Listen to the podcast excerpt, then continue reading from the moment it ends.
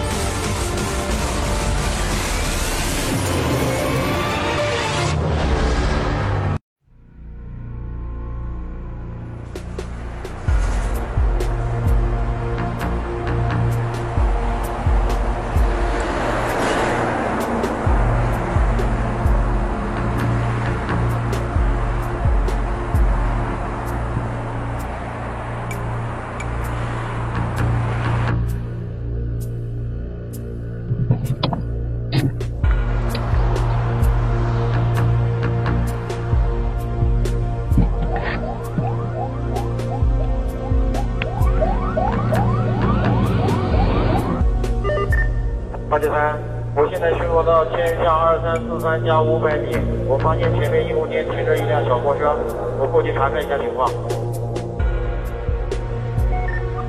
八九三收到，注意安全。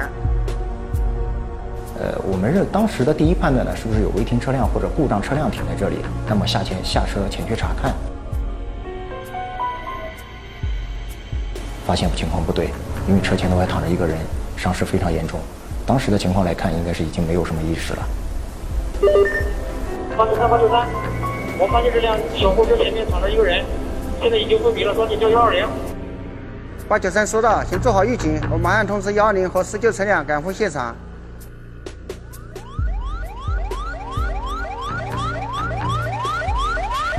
幺二零幺二零到吗？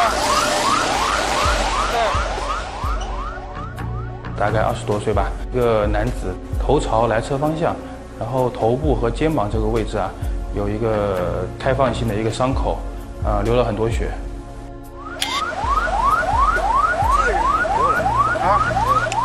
哎，已经彻底没有了，已经。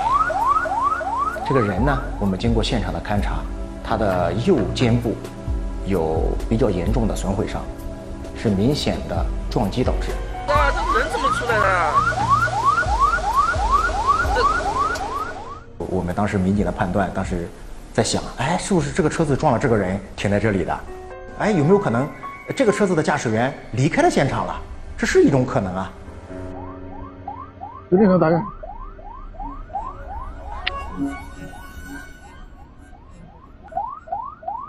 他这个没撞的没撞的痕迹啊。对啊。在这台白色的小货车车身没有找到任何的明显的碰撞痕迹，没有。人又恰恰的受伤的这么严重，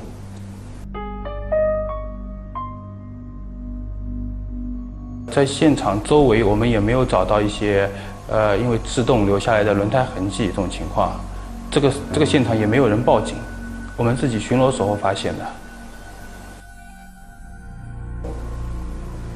现场的视频监控呢，道路的视频监控是有的，但是因为夜间和摄像头朝向的问题，在我们这个事故车辆的行车方向的前方对向道路有一处道路监控，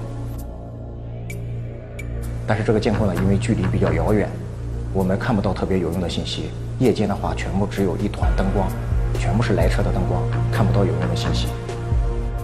然后指挥中心它会通过平台对那个小货车的过车卡口系统进行一个查询，然后对比，那么在车外的这个死者是否就是这个小货车的驾驶员。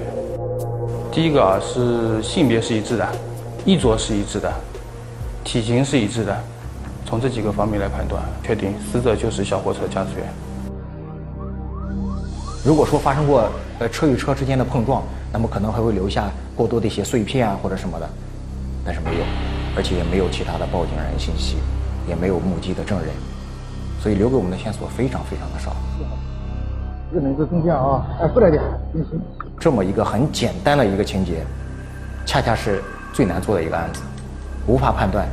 对现场我们也没法进行其他的一些车辆的追击啊什么的，因为甚至没办法判断这个事故是怎么造成的。但是呢，在这名死者的脚踝上，我们是发现了一点红色的印记的，这个可能就是留给我们现场为数不多的有用的，能够提供其他车辆的一些信息。对啊，通知都拿下来了啊。车子还放在那里啊？手上拉牢了呀，手上拉牢的。当时我们也也陷入了一片迷茫，可能说，呃，在我们坐下来大家共同商讨这个侦破思路面前之前，我们可能真的都感觉到无从下手，怎么办？我们该怎么办？这个是摆在我们面前最重要的一个难题，只能结合现场的人、车以及环境的情况来综合判断可能发生了什么。而且，因为毕竟在高速公路上，那么常见的就是交通事故的这一种。那我们综合判断呢，当时的初步考虑应该是发生了一起交通事故。当时我们最大的怀疑就是有可能这个人是被刮到，肇事车辆可能涉及到逃逸。这样子只只是现场的一种初步的判断。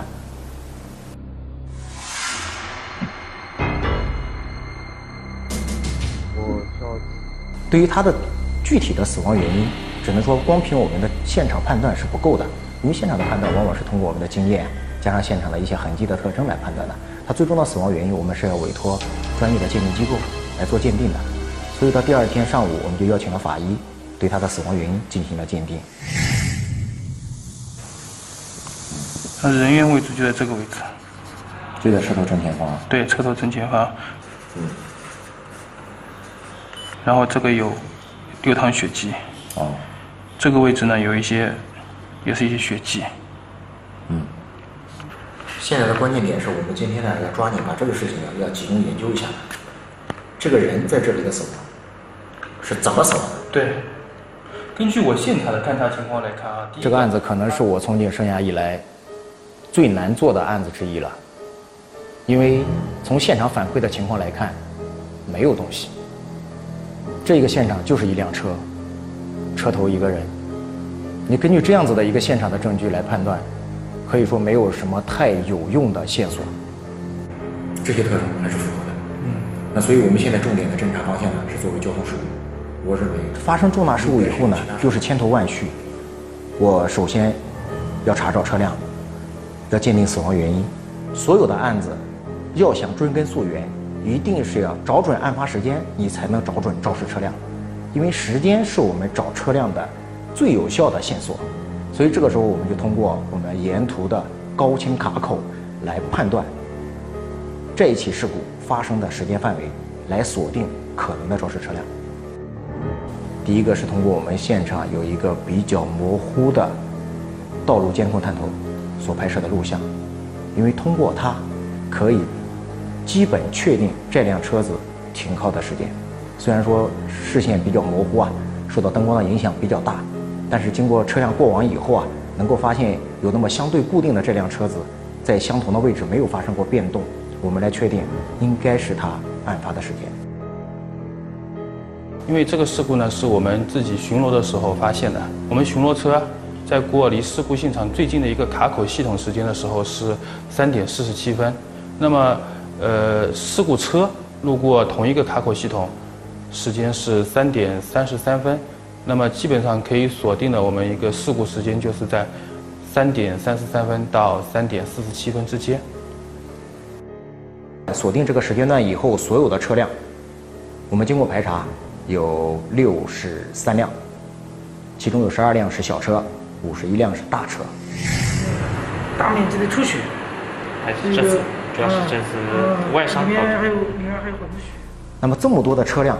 我们怎么去再进一步的去缩小范围的时候，法医给出的答案呢是符合交通事故致死，呃，就是属于受到外力的作用造成了他失血性休克死亡，因为和我们现场的判断应该说基本一致。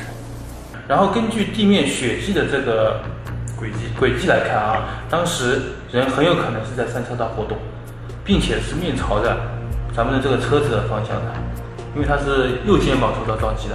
对吧？所以说是应该是这么一个受撞击以后，所以应该是这么一个轨迹过来了，然后躺在了这边。对于他当时的状态，对于当天我们现场的判断，实际上是有很大的难度的。至于他是蹲着，是站着，还是半蹲着，没有太多的证据的。但是呢，我们有一个证据呢，是他右肩的损毁伤，可以判定是受到了某种重重大的撞击导致。而且这个撞击要形成这种损毁伤，应该是有明显的棱角的物体来导致的。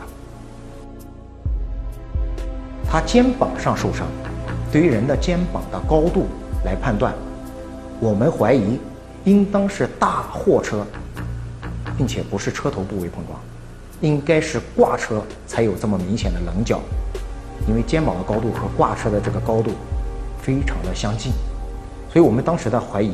应当是挂车挂到了他的右肩部位，把他刮倒，导致这么个事故。第三个，从车行驶车道，因为这辆白色的货车是停在阴路间，占用了一点部分的第三行车道。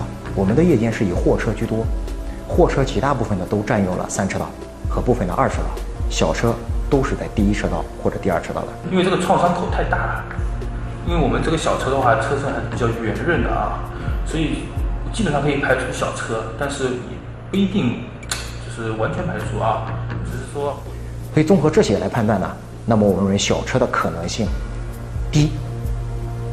只能说我们做一些基本的判断，我们的目的就是想把我们搜索的范围、我们侦查的范围进一步的缩小，但并不代表绝对，我也不能完全的排除，只能说我们现在按照呃。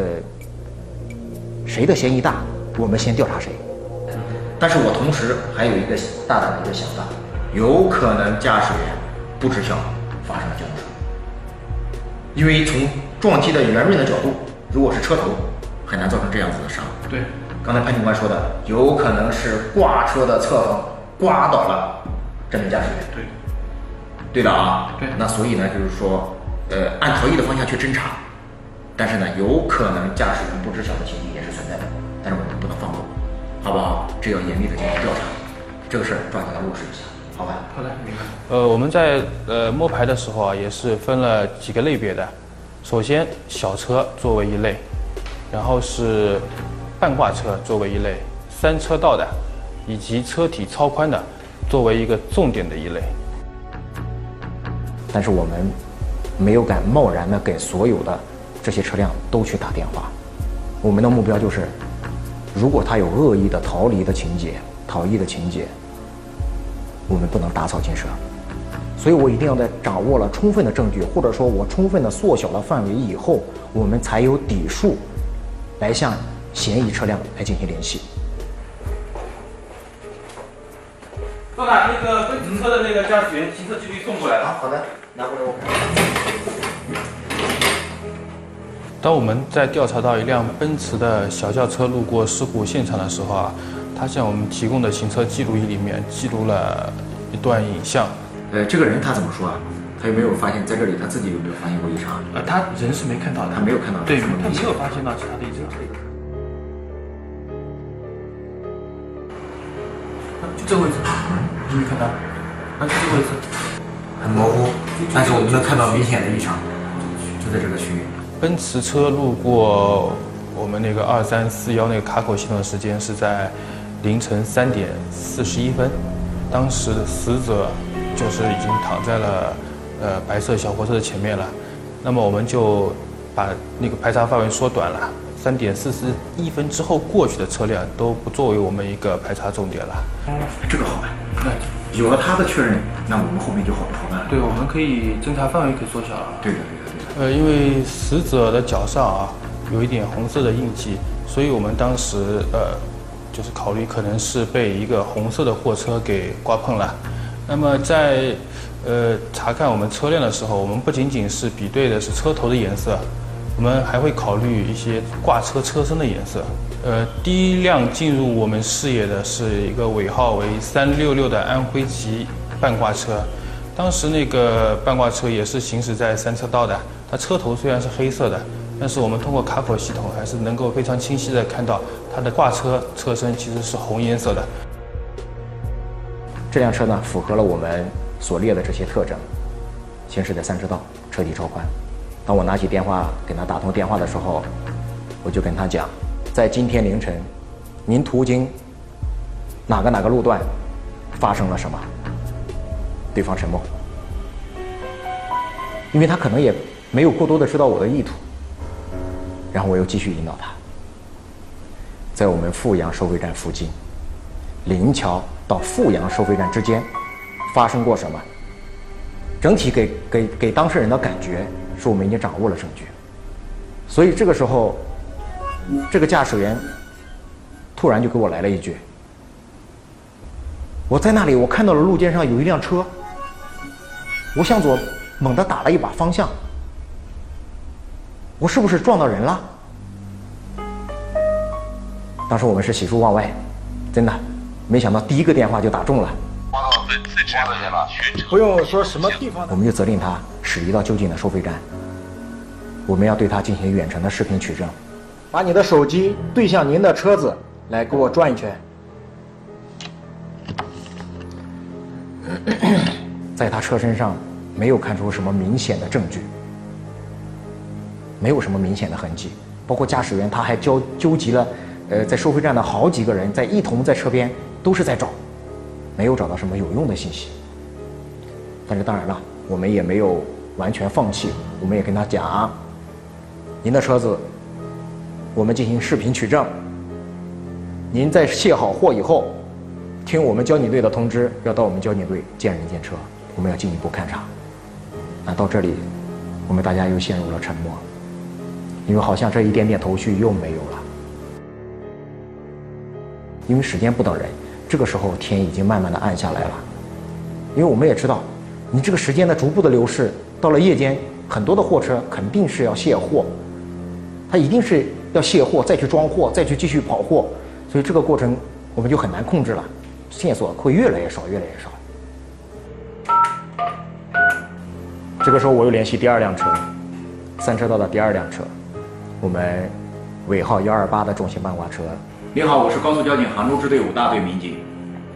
尾号为幺二八的半挂车在路过我们二三四幺这个卡口系统的时候啊，他正好打着哈欠，然后左手的话是正好是点了一根烟。呃，这辆驾驶员一直保持着手里夹烟这么一个相同的动作。如果一个驾驶员在开车的过程当中，呃，经过我们相邻的卡口，因为我们的卡口，嗯。平均十公里左右一个。如果十公里对一个货车的行驶时间，也应该有八到十分钟。你经过卡口八到十分钟都能保持一个相同的动作，那么我们认为他的动作足够僵化，有可能涉及到疲劳驾驶。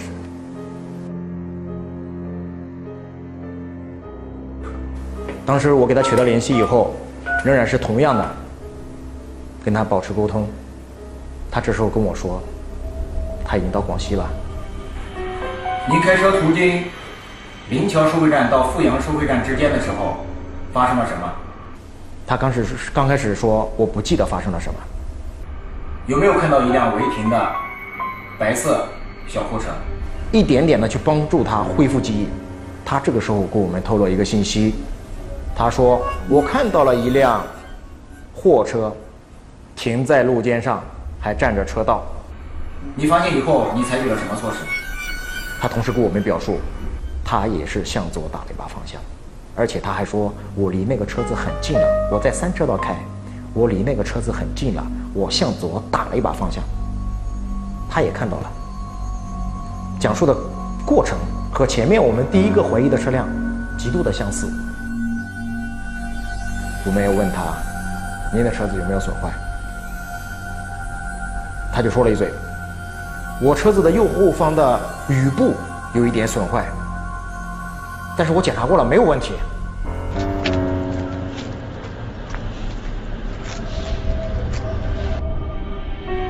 通过他的视频连线，我们只能发现车子的右后方有这么大见方的一块雨布的损坏，就是我们这种常见的塑料雨布，轻微的损坏，没有在车子的周围再找到什么其他有用的线索。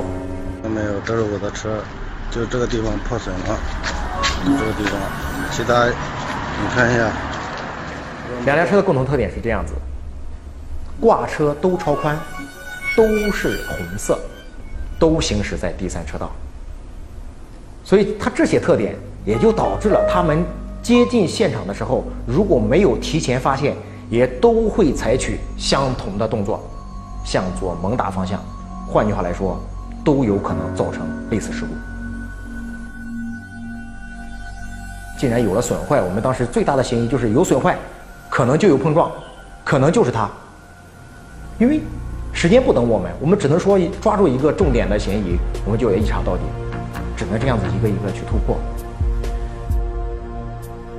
三月二十号的凌晨两点半，我带领一名民警、一名辅警，还有检验鉴定机构的人员，我们已经出发了。当时出发的时候，我打开导航。显示的是整整的一千三百公里，这是一个漫长的路路程啊！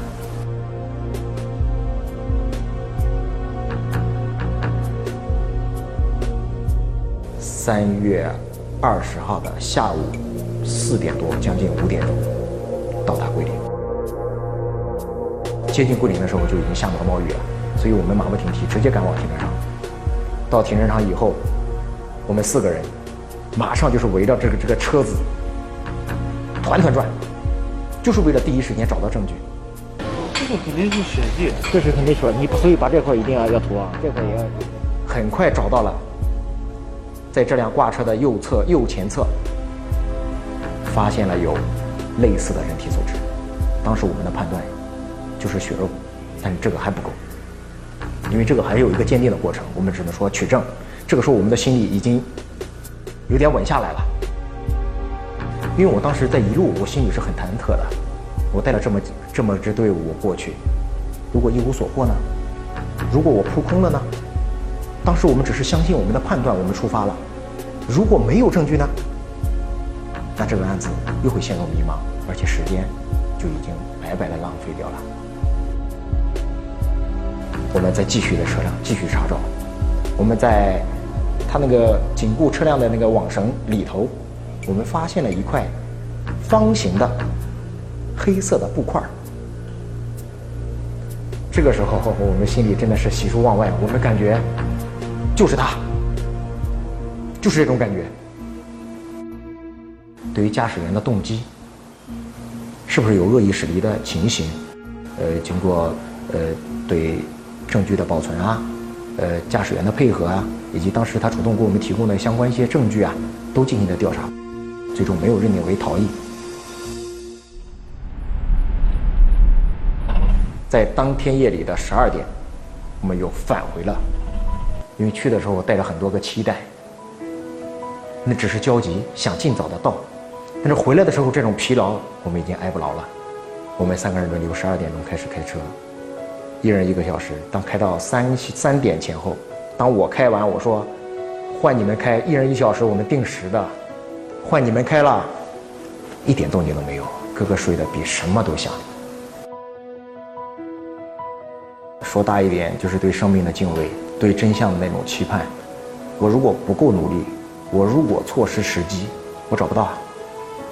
我尽力了，找不到，这也是一种结果。但是怎么给死者家属交代呢？怎么去还原事情真相呢？换句话来说，老百姓要我们干嘛？我们要做的就是要把任何一个案子你给他查清楚了，还原事实的真相，这是我们的工作。所以我们才经常在想，一个来回两千六百公里，苦不苦？很苦。但是乐不乐呢？很乐。到达杭州以后，马上把所取得的这些材料送往鉴定机构进行鉴定。那么两三个小时以后，给我们传来第一个好消息，就是这块布块。通过纹理，通过缝线，通过它缺失的这些形状和他身上的衣物进行比对，成功。这个时候我们基本上应该说，可以宣布告破了，因为 DNA 的检定时间稍微长一点。当然了，在第二天也同样消息也过来了，呃，DNA 比对成功。我认为啊，绝大多数的事故都不是意外，事故的发生一定是有。各方当事人的过错导致的，除非极个别的案例啊，确实是飞来横祸，但是这种的比例非常非常的少。综合这个案子来看，如果我们白色货车的驾驶员安全的意识再强一点，在我们车辆发生故障以后，我不光开启危险报警闪光灯，我按规范在一百五十米以外放置警告标志，同时我把自己撤离到安全的地带，不去冒险来检修车辆，可能这个事故不会发生。对于后车这个肇事车辆的驾驶员，如果说他开车的时候能够足够的警醒，不去疲劳驾驶，能够及时的发现路况，也同样能够避免这起事故的发生。